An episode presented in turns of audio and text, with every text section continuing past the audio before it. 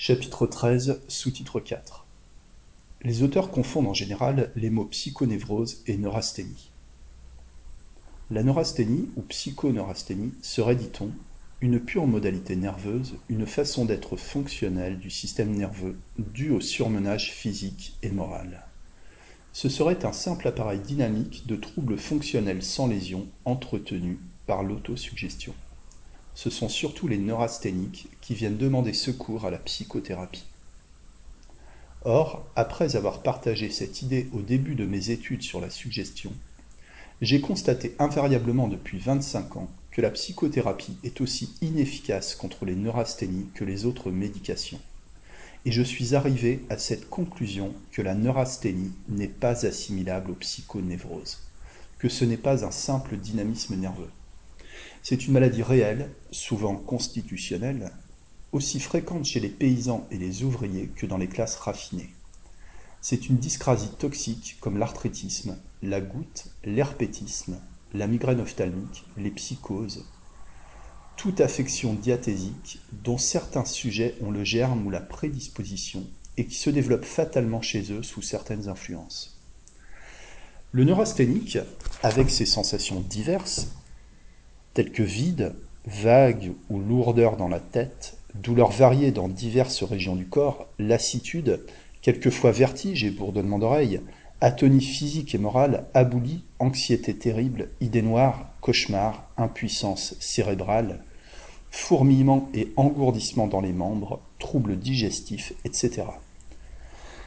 Ces innombrables troubles fonctionnels, non seulement nerveux, mais affectant tous les organes, souvent avec prédominance dans le cerveau ou dans le tube digestif, cette neurasthénie, appelée psychasthénie, quand il y a prédominance de symptômes dans le cerveau, est une maladie générale autotoxique. Elle est souvent périodique, avec une évolution cyclique qui dure de plusieurs mois à un an.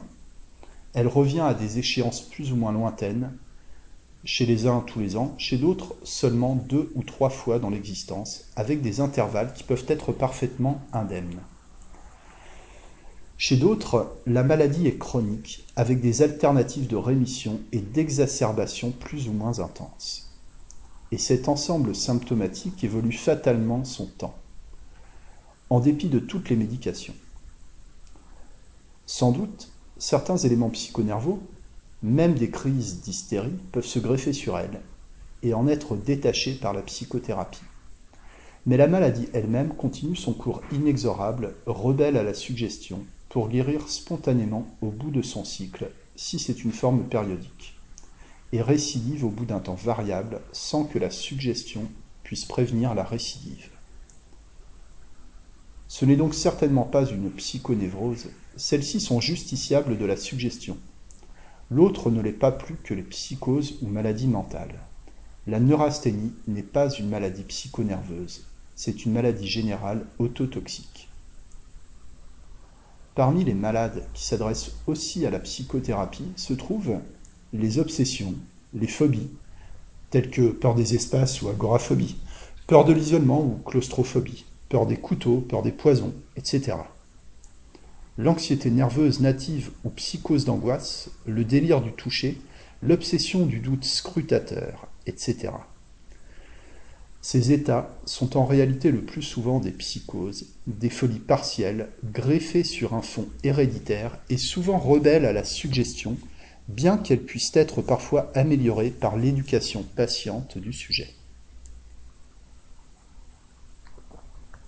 Elles sont rebelles aussi souvent ces nombreuses douleurs sans lésion chez certaines personnes qui y sont sujettes toute leur vie, par droit de naissance, si je puis dire. On les appelle arthritiques, mot qui cache souvent notre ignorance. Elles paraissent dues à une diathèse constitutionnelle native. Ce ne sont pas de simples produits d'imagination comme le montre leur résistance aux diverses médications, y comprise la psychothérapie. Sous-titre 5 éléments psychonerveux dans les maladies organiques. Celle-ci n'agit-elle absolument que sur l'élément psychonerveux N'a-t-elle aucune action sur les maladies organiques? Nous avons vu que le cerveau commande toutes les fonctions, tous les organes. Par l'intermédiaire des filets nerveux, l'action physique se transmet à tous les viscères et gouverne toutes les activités du corps. Nous avons vu la suggestion faire de l'anesthésie, des douleurs, de la paralysie, de la contracture, des vomissements, de la diarrhée, de l'accélération et du ralentissement du cœur. Elle ne fait pas seulement de simples représentations mentales. Cette représentation se matérialise. L'idée devient acte. On comprend donc que la suggestion, c'est-à-dire l'idée, puisse actionner le travail organique, calmer les douleurs réelles, modifier la circulation, stimuler ou réprimer les activités fonctionnelles et intervenir utilement dans l'évolution des maladies. Cela est vrai dans une certaine mesure. L'observation des faits m'a montré cependant que cette influence n'est pas suffisante pour avoir une grande action thérapeutique. Elle peut modérer certains symptômes, elle n'inhibe pas les évolutions organiques et toxiques. Sans doute, j'ai pu faire marcher des ataxiques ou des hémiplégiques qui ne le pouvaient plus. J'ai rendu la souplesse et la motilité à des articulations paraissant immobilisées par des arthrites chroniques. J'ai guéri des hémianesthésies liées à des hémorragies cérébrales. J'ai calmé du ténesme et diminué des diarrhées dysentériques, inhibé des vomissements liés à une gastrite catharale ou cancéreuse.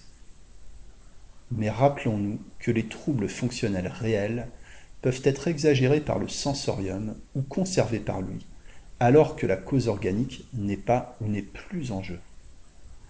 C'est un élément psychonerveux ajouté à la maladie dont le champ dynamique dépasse le champ organique en étendue et en durée. Une hémiplégie peut être suffisamment guérie pour que la marche puisse se faire, mais le malade se sentant et se sachant paralysé ne sait plus actionner sa jambe. Ou bien, il n'ose pas l'appuyer sur le sol, il continue à inhiber sa fonction. L'éducation du sujet par l'entraînement et la confiance qu'on lui donne restaure la marche.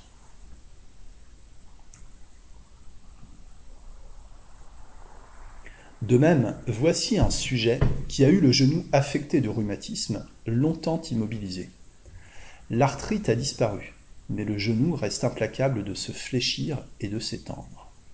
L'inertie prolongée a produit une certaine raideur exagérée par le psychisme, avec sensibilité douloureuse en imprimant à l'articulation des mouvements, en stimulant le moral du malade et lui montrant que je puis mobiliser le genou sans douleur, j'arrive graduellement à le faire marcher.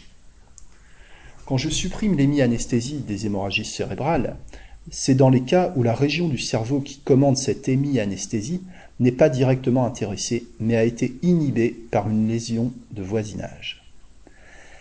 L'hémianesthésie chez certains persiste par autosuggestion alors que le choc qui la déterminait a disparu et qu'elle n'a plus de raison d'être. Alors la psychothérapie l'enlève. Le ténesme, la diarrhée, les vomissements liés à une affection organique peuvent être aussi exagérés par le psychisme et justiciables dans une certaine mesure de la suggestion. On le voit, le champ de la psychothérapie est très vaste.